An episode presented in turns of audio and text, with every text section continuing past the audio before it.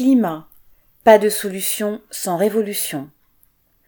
La période de canicule et les incendies catastrophiques qui se multiplient ont mis en évidence les conséquences immédiates et laissent prévoir les conséquences futures du réchauffement climatique. Ce qui semblait être une catastrophe lointaine, une vue de l'esprit ou la conclusion théorique de rapports scientifiques obscurs est devenu en France une réalité terrifiante, locale, tangible.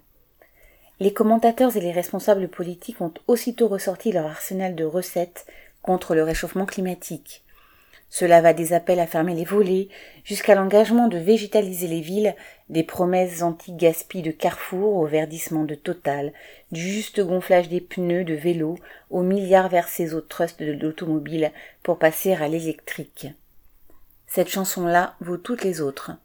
L'État traite les braves gens comme des enfants naïfs et verse des milliards aux capitalistes qui prétendent se verdir.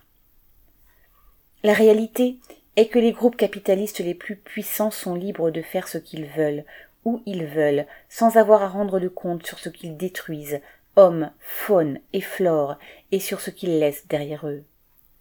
La semaine de la canicule de juillet, Biden et Macron, chacun de son côté, négocier des accords commerciaux avec des dictatures pétrolières. Les majors, ouvrez la parenthèse, les plus grands trusts, fermez la parenthèse, se répartissaient les nouveaux champs pétrolifères en Afrique centrale, préparant pollution, déforestation et guerres civiles autour des pipelines, et sans même que quiconque sache si ce pétrole sera nécessaire. La compagnie Ponant promettait de nouvelles croisières vertes pour promener les riches dans l'Arctique, et CMA-CGM commandait quelques porte-conteneurs géants de puces. La France brûlait des tonnes de gazole avec sa parade militaire, augmentait le budget de ses généraux et promettait des sacrifices à ses travailleurs.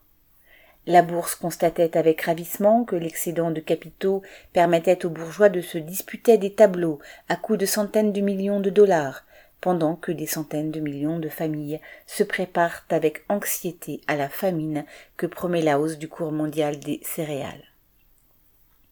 Ces gens qui dirigent la planète la laisseront crever, elle et ses habitants, avant de changer quoi que ce soit, sauf si on les contraint. L'écologie, si elle ne prévoit pas l'expropriation du capital, se révèle comme au milieu du jardinage de loisirs, et plus souvent comme une tromperie politique. Paul Gallois.